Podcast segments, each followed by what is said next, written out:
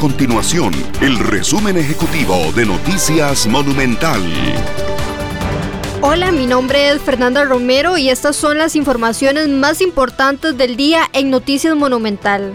Al menos 25 mil personas recibirán el bono proteger por primera vez y mediante un único depósito tras la firma de un decreto por parte del gobierno para liquidar el presupuesto pendiente destinado para esa ayuda estatal.